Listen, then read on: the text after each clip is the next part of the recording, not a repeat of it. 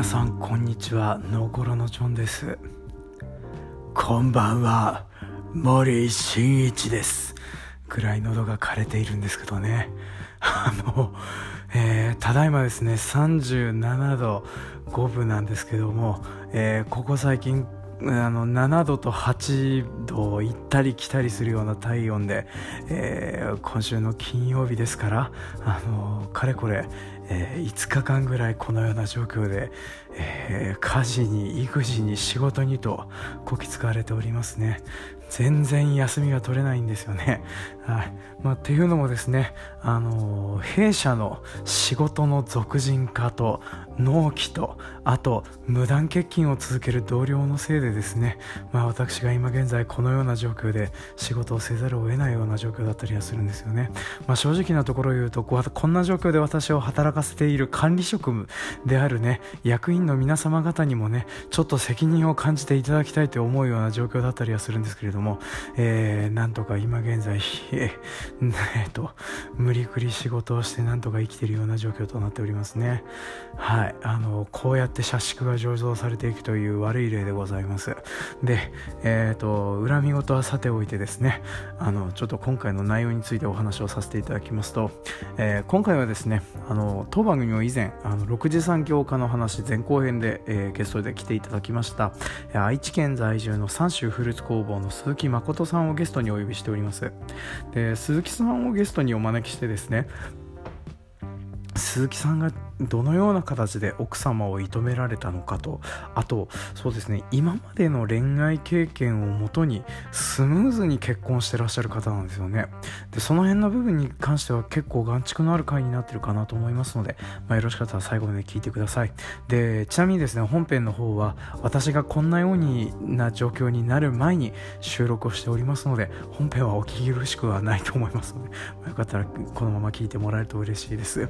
であとはねすいませんませんがちょっとオープニングとエンディングに関しては今現在の私が取らざるを得ないのでこんなような声で失礼しますけれどもお聞き苦しくてなんですけれどもお付き合いいただけるとありがたいです。というわけで今回も参りましょう。不真面目系農業トーク番組「ノーコロ」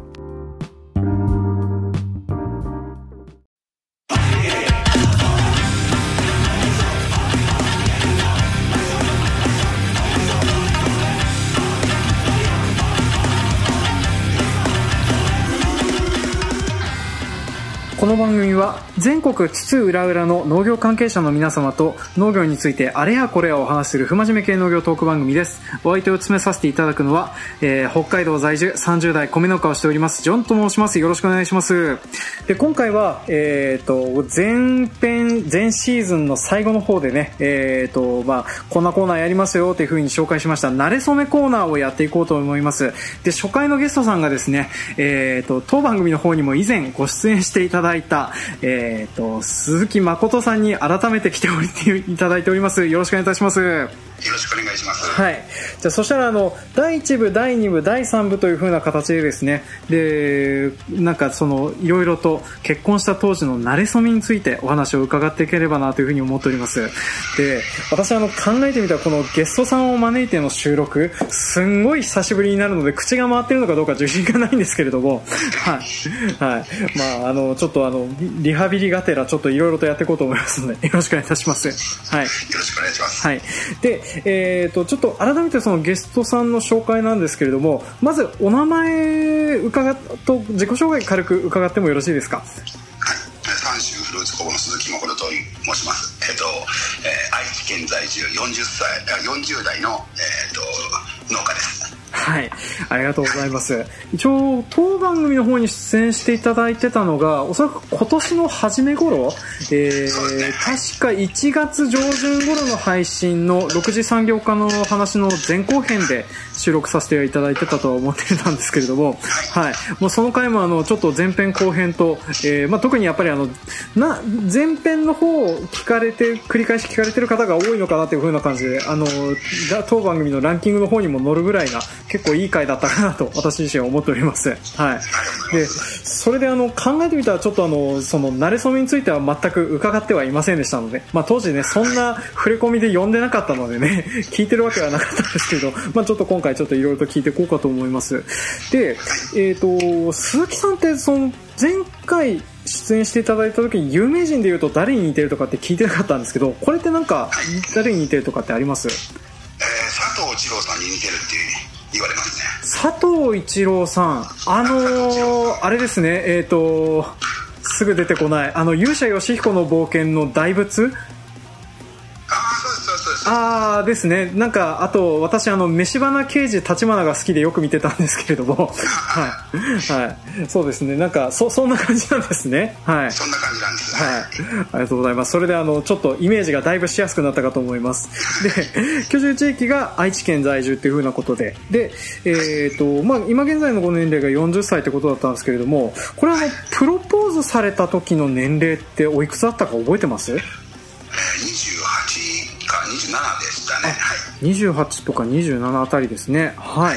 で、えーと、その当時と今現在の経営形態なんですけれども、まあ、今現在はあの三種フルーツ工房という、えーとあれですねいちじく農家さんをされていますと。で、えー、6次産業化も果たして、えー、それであのそれでいていちじくを販売やら何やらしているっていう風なお話だったと思うんですけれども、はい、プロポーズをされてた当時ってなんか違いはありましたか？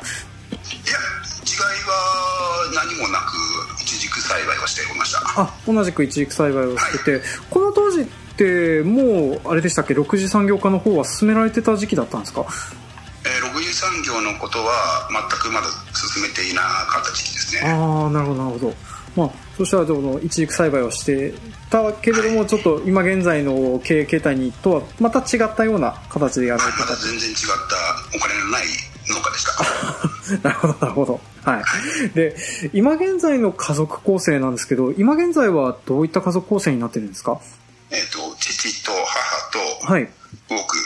で妻がいて。はい。で子供が2人います。あそのおと、えっ、ー、と、お子様が二人ですね。はい。はい。で、プロポーズをしてた段階でのご家族構成っていうのはいかがでしたか？えっ、ー、と、父と母と、はい。僕と、おと、僕の弟と、あ、弟さんが、えー、はい。はい。同居していて、はい。えー、なるほど、なるほど。当時、弟さんも手伝われてたりはしてたんですか？いや、全然、一じゃなくて、ただの居候みたいな感じで。なるほど、なるほど。はい、じゃあ、今現在はその世帯を離れてるっていう風な状況になってるんですね。離れてます。ああ、なるほど、なるほど。それで、えっ、ー、と、ちょっとこっから先、あの、えー、結婚に関係するかどうかはわかんない部分なんですけれども、当時、所属していた団体とか、今ってどういったものがありました？当時所属していたのは、4H クラブと、はい。青年農業士。あ、青年農業士会、はい。えー、と、農家の小せがネットワークを作ったのか作らんのか微妙なとこですね。あ、小せがれが、そうですね。大体十何年前ってそういう時期ですね。はい。はい、そういう時期だったんで、はい。はい、もう北海道なくなってしまったので、はい。はい。まあなんかね、いろいろと栄枯盛衰あるもんだなって感じですね。ああ、そうですね。はい。いろいろあります。いろいろありますよね。はい。で、今現在と、なんか、今現在も続けてるものって何かございますか？この中で。コセガレネットワークと、あと今、あの、闇の組織の、えー、はい。えー、農協青年部に所属しております。当時は入っていられなかった農協青年部に、はい。はい、闇の、闇あ、昔は消防団入ってましたね。あもう今抜けちゃいましたけど。あ、なるほど。あの、消防団も闇の組織ですね。あの、そうですね。はい。なんか、いろいろと悪い評判しか聞かないことでおなじみの段になってしまってるのが残念ですけれど。いや、はい、僕は入ってよかったなっていう組織だったので。あ、そうだったんですか。はい。はいね。おそうか、そうか。まあ、それで、まあ、今現在は、えっ、ー、と、まあ、農協青年部と、まあ、当時は、だけっていうふうな形になっと、あ、そうですね。がれっていうふうな感じですね。で、ちなみにあの、と、その、前回は聞く当然聞いてないんですけど、ご趣味とかって今、なんかどんなのお持ちでしたっけ？はい。趣味はちょこっと乗馬をやるのと。あ、乗馬やるんですか？はい。はい。まあ近くに乗馬クラブがあるので。ああ、なるほど、なるほど。そこでちょこっとやるのと、あとは、もうほとんど、ファイナルファンタジー14っていう。ネトゲ。はい。はい。ね、最近の一人、光のお父さんとかね、あの、フィーチャーされることがお馴染みになってるやつですね。はい。私、あの、インターネット上でまで人と関わりたくないので、なかなかできないんですけれども。ですね。はい。で、その、まあ、とりあえず、その、今現在も、なんか、このご趣味って続けてらっしゃるんですか？もうそれだけですね。あとは、もうバイクは、結婚する前は乗ってましたけど、はい、結婚した後は、えー、もう乗るだと言われて、あオブジェになっちゃってますし。ああ、ちょっと悲しい、つらみのある部分でありますけど。そうですね。まあ、はい。まあ結婚するとね、どうしてもこういう枷はしょうことはありますからね。そうですね。まあしょうがないですね。まあしょうがないことですね。で、ちょっとここから先、あの、また本題の方に近づいてくるんですけれども、はい、この結婚をする前に考えてた結婚観ってどんな感じのものでしたか？まああの、なんか、結婚したいと思ってたのか。結婚っていうのが、はい。まあ、ただでやらせてくれる人ができるっていうと、はい。まあ、もちろん好きな人とする、好きな人と結婚はするっていうこと。はい。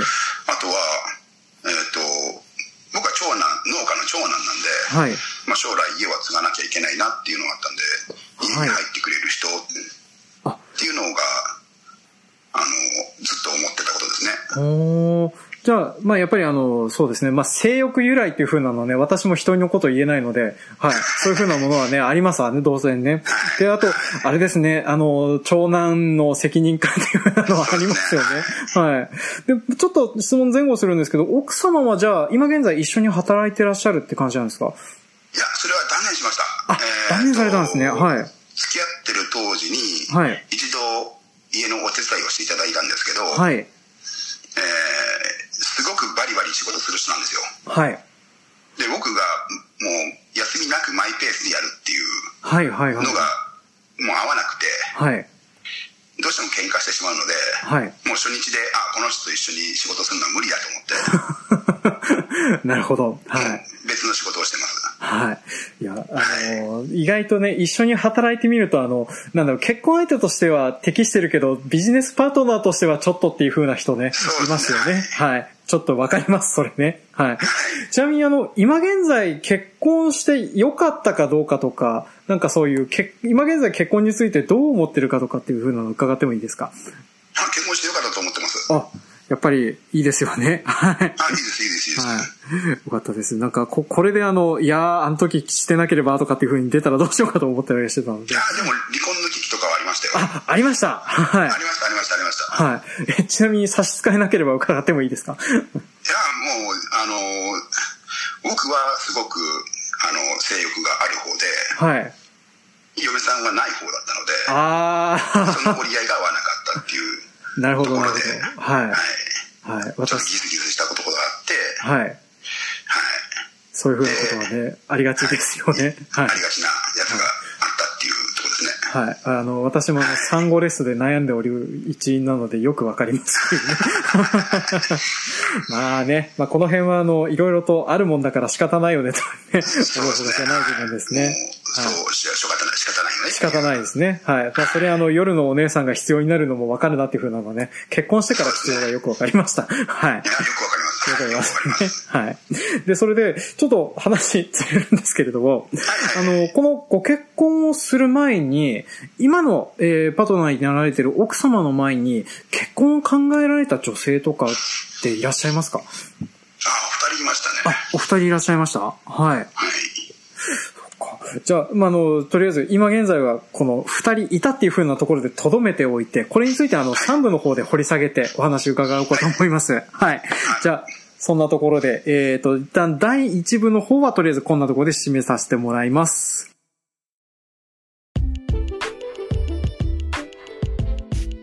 で、第2部の方では、えっ、ー、と、まあ、ご結婚されているパートナーについて、えっ、ー、と、いろいろと伺っていこうかと思います。で、このご結婚されているパートナーなんですけれども、えっ、ー、と、有名人で言うと誰に似てるって言われてますか？えー、細木和子をすごく若くした感じ。あの、うん、いやい、いいんですけれども、もうちょっといい言い方ないですか？って。あ、えー、あー、な、なんとなく、あの、絵は浮かぶんですけれど、はい。はい、あ、そんな感じです。そんな感じですね。鈴木さんと何歳離れてらっしゃるんですか？奥様は。えー、僕とは2つ離れてます。あ、上ですか？下ですか？嫁さんの方が2個下ですね。あ、2個下で。はい。はい、で、えっ、ー、と、今現在の奥様のご職業って何になってるんですか？看護師をされてる。うん。なんかあの、聞いた話、やっぱりあの、医療系とかん、なんか、我々相性がいいですよね。はい、相性いいと思います。はい。相性いいと思います。いや、なんか、そうですね。で、あの、ご結婚される前も、その、看護師をされてたんですか？奥様が。そうです。あ、じゃあ、なんかもう、一応、一旦、うちに入るかもって思ったけれども、やっぱりあの、看護師続けてくださいっていう風な感じになってたんですかね。はい。もうそうですね、すすぐ。あ、すぐでしたね、その結果ね。はい。で、えっ、ー、と、当時、奥様が座れ、住まわれてた場所っていうのは、近くだったんですか？えっ、ー、と、お付き合いをされてる当時。まあ、うん、病院自体が、はい、あとうちうちの隣町だだったので、はい。そこの寮に住んでたんですよ。うん。じゃあもう車で10分20分もしないで行けるような距離そうですね、はい。おおじゃあそんな感じで通ってらっしゃったっていうふうな感じなんですね。はい。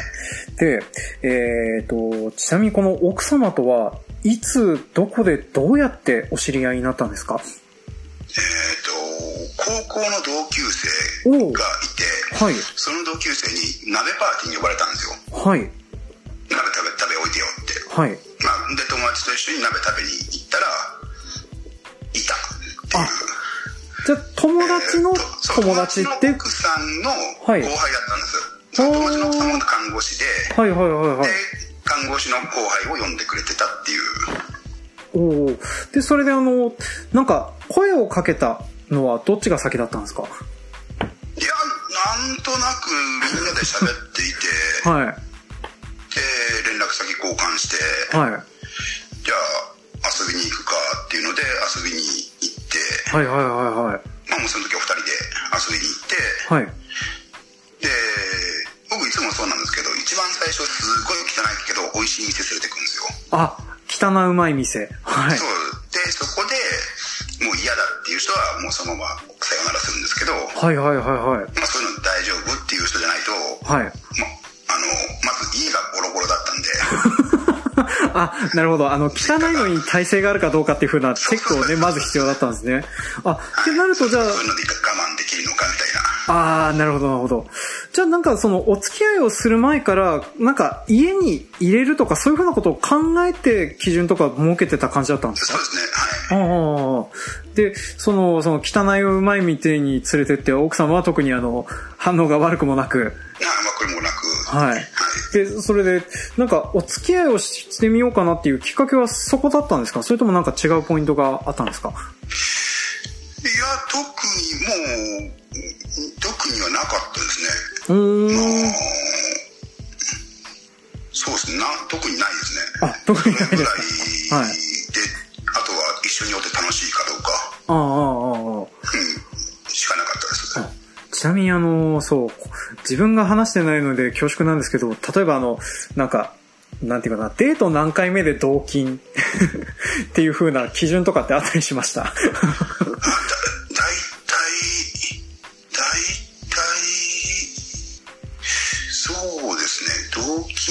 金したのは、デート5回目ぐらいですね。ああ、なるほど、なるほど。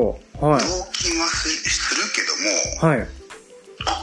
行為には至らない。あー、なるほど、なるほど。はい。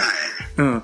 な、なんか、ちょっと、あの、わかります。はい。まあ、いざ同金するとなってね、えー、その場にあの、コンドームがあるかどうかっていう風なのもね、なかなかなかったりすることもありますからね。いろいろあるんで。はい。なるほど。そこから、はい。そこからもう、10回未満では、あの、いたしたっていうところですかね。なるほど、なるほど。はい。なんか、意外とでも、そう、いや、奥手なっていうのもあれですけれども、なんか、そこまで速攻型ではない感じだったんですね。結構確かめたっていうか、まあ、どどうなんでしょう。僕、この、僕の場合はね。1回目、2回でもおそらく、手は出せたんだと思いますけど、はい。まあ、そうすると軽いやつって思われちゃうんで、はい。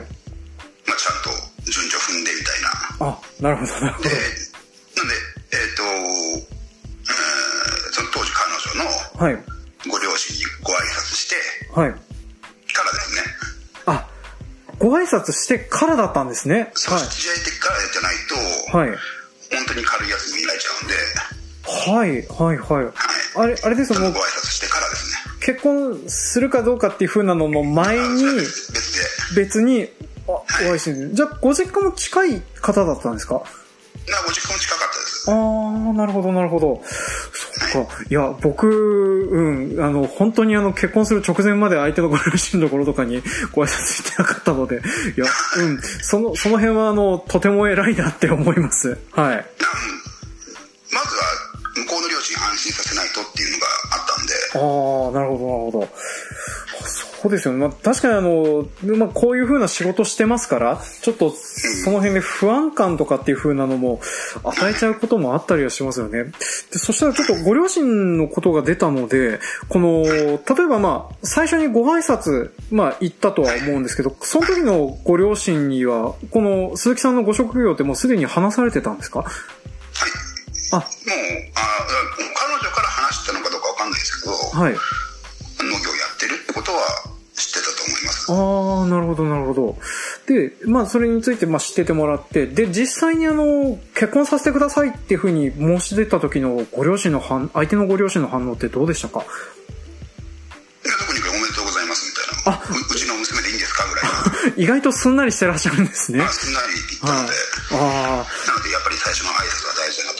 あ、そうですね。改めて思ってます。はい。あの、布石とっても大事だなって思います。はい。私はあの、その理解を得るまでだいぶ時間を要したので まあ、そのね、あの、アプローチの仕方とかの段取りの手際の良さはね、あの、目、なんか勉強する部分はあるんですね。はい。でちなみにちょっとあの、話、本当はもうちょっと先に聞いといたかよかったんですけれども、この奥様の好きなところってどんなところでした？当時とかは。いや、もう全部ですね。あ、全部ですか？はい。別に容姿とかじゃないんですよね。容姿とか別にどうでもいいんで、はい。もう中身でご飯を美味しく作ってくれるとか、はい、僕のことを好きでいてくれるだとか。ああ、はいはいはいはい。で、えっ、ー、と、タバコについてごちゃごちゃ言わない。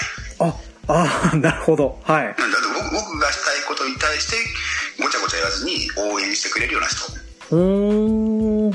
まあ、それがその、なんかそのままあの結婚の相手の条件とかに近いものだったり。ああ、なるほど、なるほど。はい。まあ、それは、まあ、今現在も。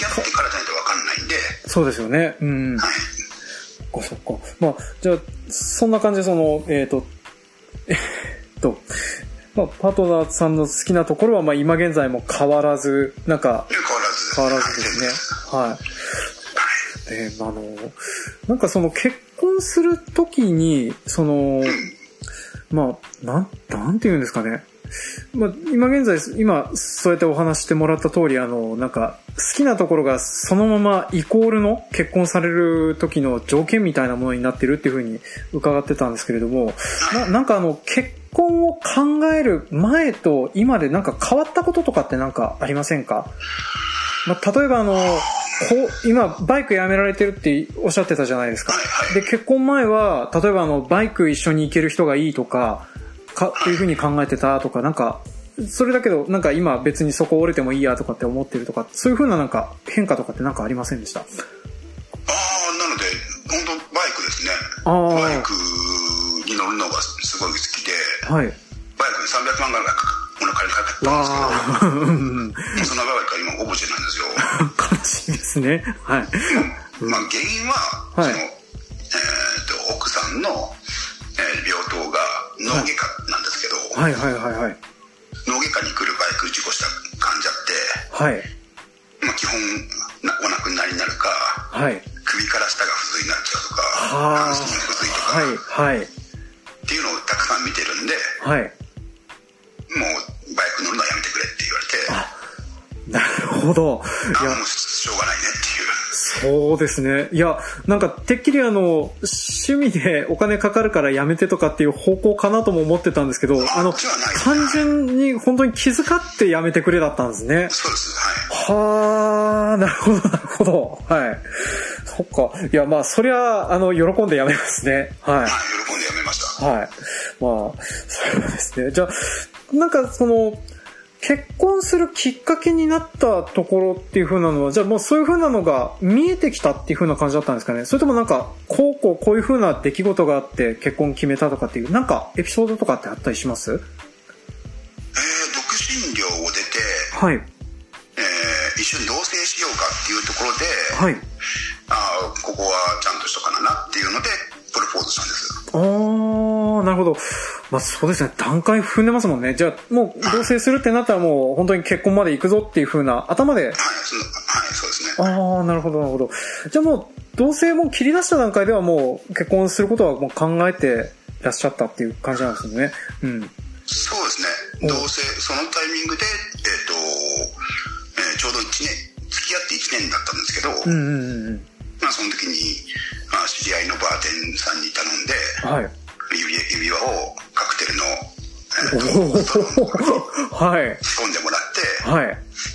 で、飲みに行って、はい。で、付き合って1年だね、みたいな。はい。で、バーテンさんになんか、あ、そうなんですか？ってバーテンさんがそれで話盛り上げてくれて、はい。じゃあ僕から一つ、あの、カクテルお出ししますよ、みたいな。はい。で、出してもらって、はい。いやすごいですね。あの、指のサイズよく調べましたねってああ、もうそれは頑張って。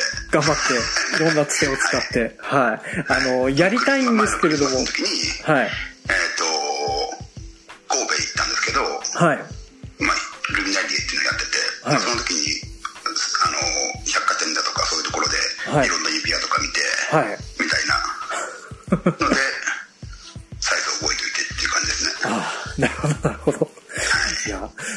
なかなかやることがロマンチックでいらっしゃるけど、いい、いいですね。この人のプロポーズの話聞くと。ね、話してて結構照れますよね、こういうやつね。照れますね。いろいろ考えたんで。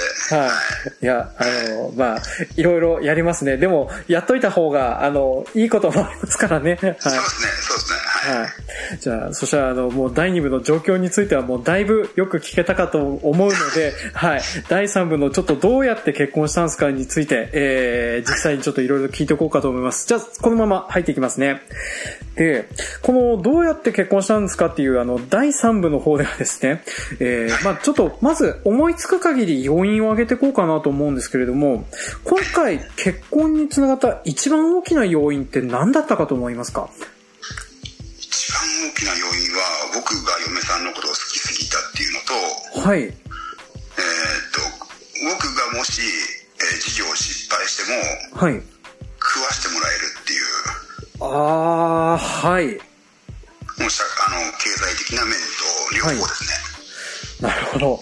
まあそうですね。まあ愛情はとっても、ちなみに好きすぎたっていう、なんか度合い的なものって表現できます？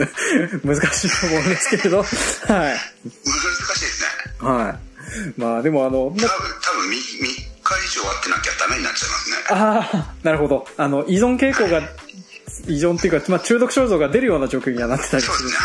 はい。で、あとは、なんか、あれですね、その、事業失敗してもとかっていう風な、あの、ダブルワークのありがたみってすごく、まあ、仕事してたらわかると思うのでね、あの、この辺の部分とかも結構、いい大きな要因だったなと思いますね。そしたらちょっと、この、そうですね、まずちょっと好きすぎたの方から要因的に掘って聞きたいと思うんですけど、これ、例えばこの好きすぎた理由ってなんで好きすぎるようになってたって思います？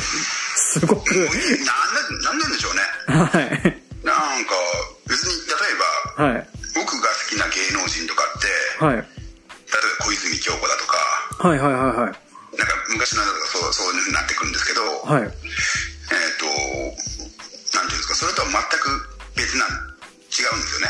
はいはいはい。理想の女性とは違う。はい、でも中身がすごいいいんですよ。うん。どんなところがいいんですか？どんなところが？まあなんか一応繰り返しになっちゃう部分もあったりするかなと思うんですけども。はい。はい。とにかく大抵のこと許してくれるし、はい、チャレンジすることに対しては応援してくれるしはい。はい。もうなんで僕のことを肯定してくれるああうんすごく大事な部分ですね。あの、特に、あの、この仕事、割とあの、経営側に回ると孤独になりがちじゃないですか。はい。あの、一番応援してくれる人がそばに必要な状況でいるっていうふうなのはとってもありがたい部分ですよね。ありがたいんで。はい。で、本当に仕事に困った時とか、はい。だと、あの、手伝ってくれるだとか、はい。はい。あ、なんでしょうね。なんかあの、医療系の方っていう風なのも変ですけど、なんかあの、男前な方結構多いですよね。自立し結構います。はい。はい。で、なんか、話聞いてると奥さんもなんかそんな男前な感じ？はい。チャキチャキな感じですね。ああ。じゃあ結構、口も立つような感じの奥様なんですか？口、口立つっていうか、きついというか、きついの、きつい中に優なんか、あの、口悪いかもしれないけれど、なんか、ちょっとフォローしてくれるのが必ず最後に盛り込まれてるみたいな。はい。あ、まあ、そっか、そういう部分はいいですね。はい。なんか、あの、私もちょっとお付き合いした女性の中にそういう風な方もいらっしゃったので、なんか気持ち的にもわかる部分はあります。はい。で、そしてあの、この風の部分をね、掘り進めると、あの、ちょっと大変な部分があるかなと思うので、ちょっと一旦こっちの方置いときまして、はい。えっ、ー、と、そしてもう一個の方の、あの、事業失敗した時に支えてくれそうっていう、あの、あれですね、インカム部分ですね。で、この辺の部分ってその、なんていうかな、やっぱり結婚するってなると、その、恋愛感情とか愛情とかも大事なのは当然なんですけど、なんかやっぱりこの辺の経済感覚みたいなものの重要性みたいなものとかあったりするかなって思うんですけど、えっ、ー、と、この、なんていうのかな、自立しているっていう風な女性が良かったって、なんかこれはあの、選ばれたっていうか、まあなんか、一応、今までの状況を聞いてると、なんかあの、あれですよね、この職業の人を探したっていうよりは、たまたま見つかったのがこういう職業の人だったっていうふうな感じですもんね。基本的に探すパートナー、えー、ただの遊びの友達ではなくて、はい、そういうパートナーにしようと思う時って、その、一人で食っていける人。ああ、やっぱりそういうふうなのが条件として。っていうのが条件としてありました。ああ。人で食っていけるそうじゃないと、はい、僕が本当に何かあったらダメになっちゃうんで、はい。で、一軸復活させようと思うのに3年ぐらいかかっちゃうし、うん。うん。まあ、そういうふうのもあって、うん。いけるなっていう。ああ、なるほど、なるほど。まあ、じゃあ、その、なんですかね、最初にその、高校生の、あの、なんか、鍋パンに誘われた時も、あの、あ、そうなんだっていうふうなところからちょっと触手が動いた部分っていうふうなのもあったりはしてた。あります。はい、ああ、なるほど、なるほど。で、そうか、そうか。まあ、そしたらちょっと、ここで、あの、その、それまでに結婚を考えたパートナー候補の方についても伺っていこうと思うんですけど、その方々も医療系というかそういう一人で食っていけるような仕事の人方だったんですか？いや、一番最初は、もう一番最初に付き合った高校の時の彼女ですね。あ、やっぱりあの最初の人は忘れづらいですね。忘れられづらいというか、はい、あのその時に、あ、もうこの子と結婚して一緒に、えっ、ー、と、まあ当時ナス、ナス作ってたんですけど、はい。ナスがやってくんだぐらいな気持ちはあったんですけど、まあ見事振られて、はい。まあ2人目が、はい、えー、大学の時だったんですけど、はい。まあ、結構年上で、はい、もちろん彼女は彼女で仕事をしていて、はい、この子だったらやっていけるかなみたいな感じだったんですけど、はい、向こうの親に反対されて年の差がすごい離れてたんで。ああなるほど。ちなみに何歳離れていらっしゃったんですか？えー、7歳ぐらいですね。ああなるほど。はい。はい。燃えますね。燃えますねっていうのも変な言い方ですけれど、はい。いや。まあ、それで家族に反対されるならダメっていうので、はい、まあ、彼女の方から別れを切り出されて。ああ、なるほど、なるほど。まあ、そうですね。ちょっと結婚適齢期でそんな若すぎる相手とっていうふうなのはちょっとね、相手のご両親とかもちょっと考えちゃう部分もありますよね。ちなみにあの、大学生の頃はもう収納される準備っていうか、心づもりはされてたんですか？あ、してました。おしてました。てらっしゃって、まあじゃあ、その、その当時の、えっ、ー、と、年上の彼女さんもそのことについては知ってらっしゃったって感じなんですね。あ、知ってました。はい、ああ、なるほど、なるほど。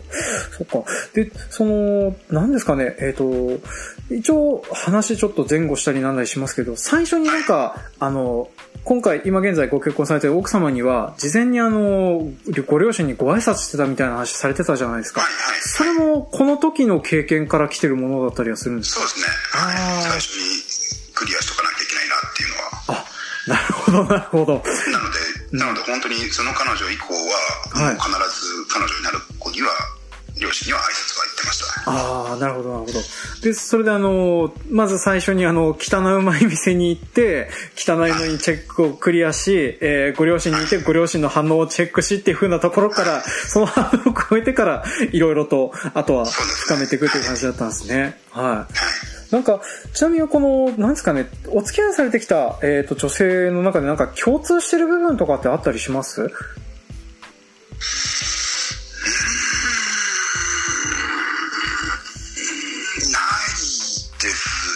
ああ、なるほど。まあ、気が強い方かなっていうぐらいですかね。ああ、なるほど、なるほど。気が強くて自分で決めれる人。うんうんうんうん。っていうのは共通してるかもしれないぱり、そうですね。なんかあの、一緒に、なんか自分の支えてくれる人が必要っていう風なのはわかるんですけど、やっぱりあの、一人で支えるのにも一人で立っててくれる人っていう風なのはずっと探してたっていう感じなんですかね。そうですね。うん。あの、依存されると、依存、僕によくかかられて何でもっていうのは辛いんで。うんうんうん。はい。なんで、じゃあ、ある程度その自立してる女性が良かったっていうふうなのは昔から変わらずっていうふうな感じだったんですね。はいはいはい。ちなみに、この今現在ご結婚されてる奥様と、ちょっとその結婚を考えていたパートナー候補で、えっ、と、なんでしょうかね。あの、今現在奥さんと結婚されている中で、その、か、これが欠けてたら結婚できなかったなっていう要素で、まあ、今のところ話してないような要素って何かあったりします？えー、まあ、特にないと思います。あその要素ばっかりですね。あ、まあ、とりあえず、あの、あれですね、あの、とにかく肯定してくれるっていう風なことと、はい、えっ、ー、と、まあ、自立してるっていう風なこと。そうですね、はい。と、あとは、そうですね。その、あれですね。ご両親チェックですね。そうですね。はい。相手のご両親チェックですね。相手のご両親チェックですね。はい。そうですね。はい。うん、まあ確かにあの、こ、これをクリアしてたら、あの、超えてったかなっていう風な感じになりますね。はい。まあ、そしたらなんかあの、そうだな。まあ、ここまでを踏まえるとすると、えっ、ー、と、何ですかね。鈴木さんご自身がその結婚するのに必要だった要素って、えー、言うとなるとど、どんなものになりますかね？結婚する必要だったものですか？はい。勢いと、勢いと、はい。相手のご両親のご理解。ご理解、はい。はい。あとはお金。お金ですね。はい。はい。そこぐらいで、あとはもう勢いじゃないですかね。ああ、なるほど。じゃ、ちょっとなんか勢いについてはなんか、あの、でも結構準備されてご結婚されてるような印象があるので。あ、準備はしたんですけど、はい。心の中の、何て言うんですか、勢いってあるじゃないですか。ああ、あの、なんていうかな、あの、ここ逃したらいけないっていう風な時にあの、ゴールシュートを決められるかっていう度胸というか。あ、ではなくて、はい。あななんで言ったらいいんだろう。うん。付き合ってるとだんだん好きになっていくこうボルテージの上がり具合ってあるじゃないですかああありますねはいそれがマックスに近づいていくと妄想しかけるじゃないですかはいわかりますそのくらいの勢いの時に結婚しとかないと、はい、あんだけの苦労はできないなっていう うん、なるほど。いや、わかります。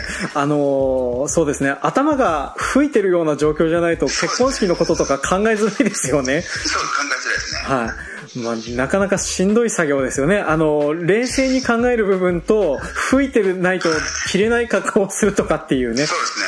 はい。なるほど。ちなみにあの、はい。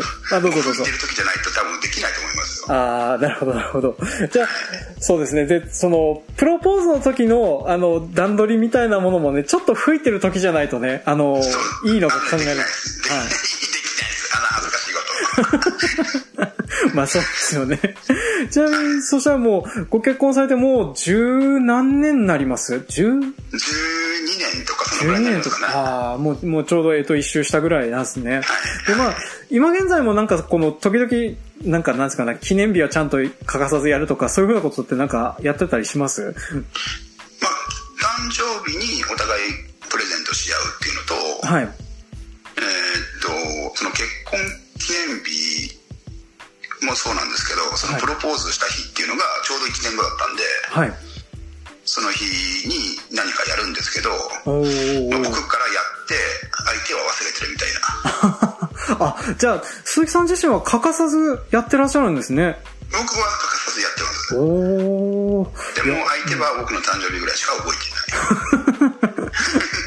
まあ、あの、この辺はね、あの、私たちが覚えてるのが大事っていう風な部分もありますからね。はい。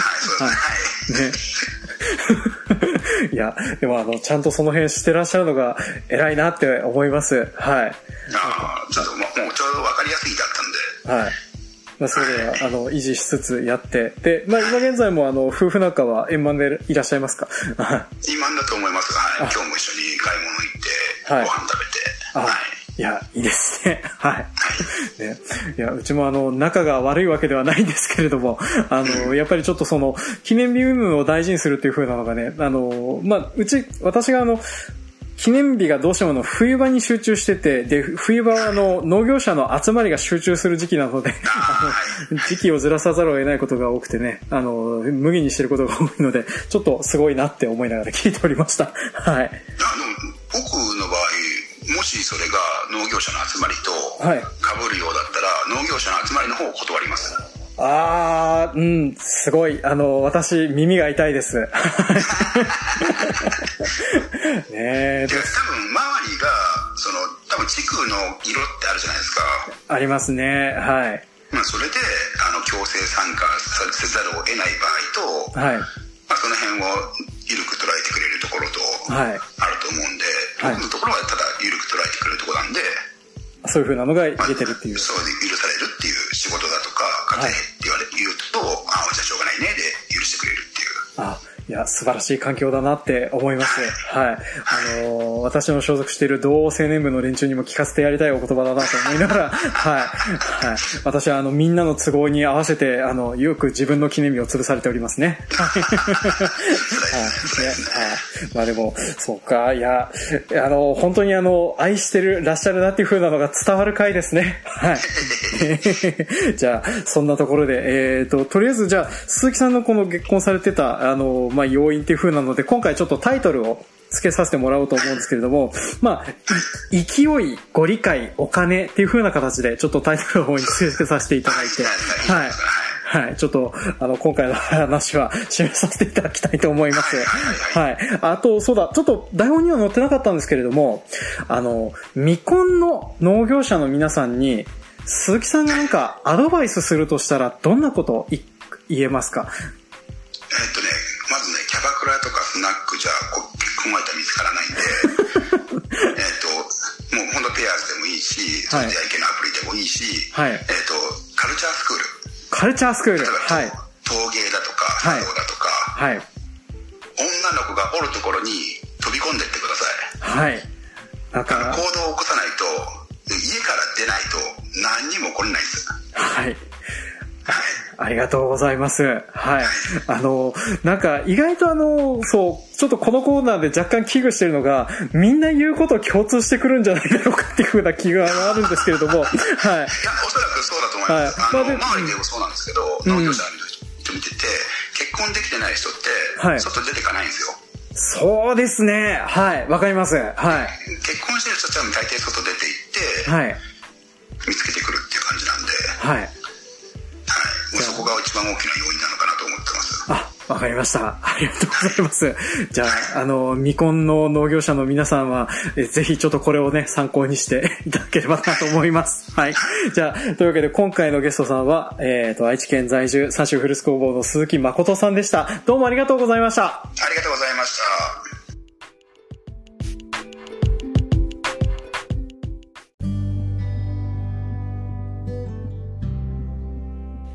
はい、今回もお聴きくださいまして、誠にありがとうございます。当番組への感想コメントは、ツイッターハッシュタグ、ノーコロとつけてつぶやいてください。えー、Twitter やってないよという方は、メールアドレス、ノーコロ gmail.com までメールを送りくださいますようお願いします。また、当番組の感想コメントは、えー、これさっき言ったね。また当番組の公式ツイッターアカウントをフォローされていない方、えー、番組の影響力拡大ゲストさんのナンパ成功率向上のためにも当番組の公式ツイッターアカウントをフォローしていただくようお願いします、えー、公式ツイッターアカウントの方ではこんな配信しましたよっていう風な配信ツイートが流れてきますのでよろしかったらそちらをリツイート引用リツイートなどで拡散していただくようご協力のほどお願いいたします。でエンディングの方はですですね。いただいたコメントですとか、えー、次週の予告ですとか、まあ、そういったことをやっていったいこうかなというふうに思っております。あこんばんは。森進一ですってね。オープニングもやったからもういいですね。えー、っとでちょっとねあのー前回やったあの慣れ初めのコーナーののすけさんに関するコメントを頂いているのでそれを読み上げていきますね。えー、っと、えー、ツイッターハッシあツイッターのアカウントネームりみみさんよりコメントいただいております。ありがとうございます。人の慣れ初め聞くの意外とほんわかするし楽しい。これが当事者ではなく質問形式だったりするからこそしここそかもしれないっていう風なねコメントをいただいておりました。ありがとうございます、まあ、これからもちょっとこんな調子でねやっていこうかなという風に思っております。あの鈴木さんとの収録は別撮りだったので喉がね全然枯れてなかったんですけれども、まあ、今現在はこんなような状況となっておりますね。本当。うんもうひどい目に遭っておりますね。はい。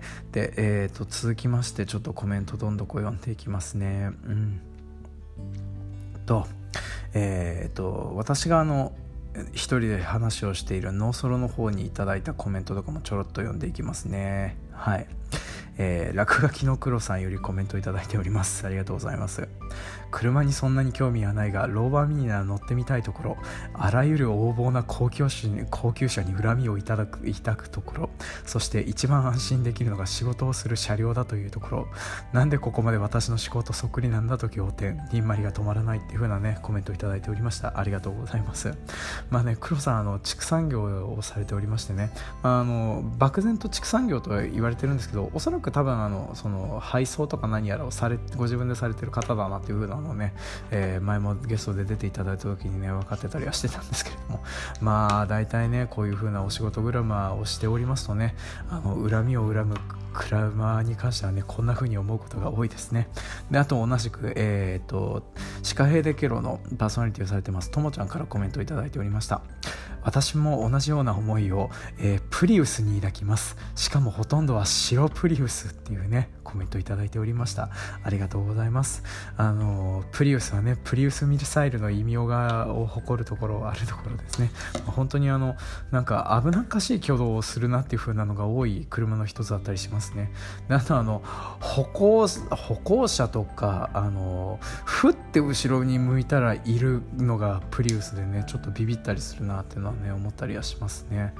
でまあ確かにあとなんか乗る車のカラーリング、まあ、これもあのなんだろうな。真っ黒の車か真っ白の車。原色、まあ、大体の車どのどの車も大体あの原色系なんですけれどもこういう車の方がね厄介な人が乗ってる率が高いですね。高級車も白い高級車と黒い高級車どっちも厄介ですね。なんかこれがねあの外車系になってくるとねなんか比較的あの動きがゆったりだったりあの下手なことしなかったりするんですけどね。まああの白と黒の車は基本的にこういう風な意味でね嫌ですよねっていう風なところで お話進めさせていただきたいと思います。であともう一方ですね。ああそうそう。えーと、私があのパクらせていただいた 夜のゆいまる夜のゆいろくの、えー、ゆいまるさんに補足されまして、えー、まあむむむっていう風なのとあのご快諾なんかいいですよっていう風なねコメントいただいておりました。ありがとうございます。まあこれからも時々急にやるかもしれないですね。であとあの同じくですねえっ、ー、と小島城でおなじみのマーヤさんからコメントいただいておりました。これあの画像がですねたまたまたまあの夜のゆいろくの次に私のの番組のノソロのね、えー、夜のジョンロクミートイター会が流れておりまして、まあ、この順番で流れて面白かったみたいなコメントをいただいておりました。北海道行く時にはぜひジョンさんにもお会いしたいというふうなコメントをいただいておりました。いやー本当ありがとうございます。あの一応私あの言っていただければスナック感覚で会えたりする人なのでね、まあ、よろしかったらあの DM 送ってもらえると嬉しいです。ただ前日に送られると、えー、特にオンシーズンはですね何も対応できない場合がございますのでなるべく早めにご連絡いただけるとありがたいなって思っておりますね、まあ、私もこの時期本当あの暇なはずなんですけどね。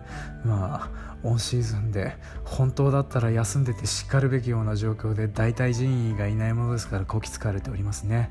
本当みんな死ねばいいのに。はい。えーとこうやってあの怒りをなんとかね抱えているほほかないような状況なんですけれども、えー、本当に今回ちょっとお聞き苦しい声とあとテンションで、まあ、今回ちょっとこんなような感じで流させていただいたら申し訳ございません。来週は回復してるといいなって思うんですけどね。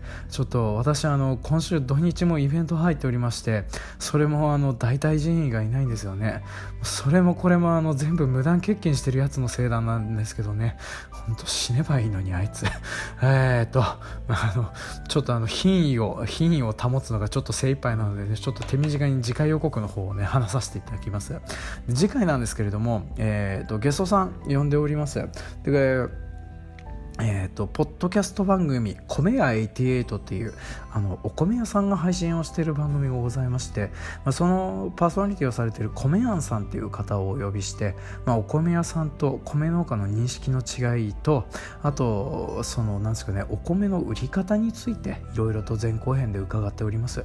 あの物を売る人というかあのお米を作っている前編の方はお米を作っている人、えー、後編の方はあの物を売る人についてちょっと興味味深い回になってるかなと思いますので、まあ、よろしかったら次回あの前後編であのお楽しみいただければなというふうに思っております。ねえ本当だったらですねちょっとあのノーソルの方でいろいろと話したいような状況となってるんですけれどねあのこのテンションを押して、えー、この声のまま配信されるかもしれないんですけど、まあ、それはそれで楽しみにしていただけたらなというふうに思っております。というわけで今回も長々とお聴きくださいまして本当にありがとうございました。次回もお楽しみに。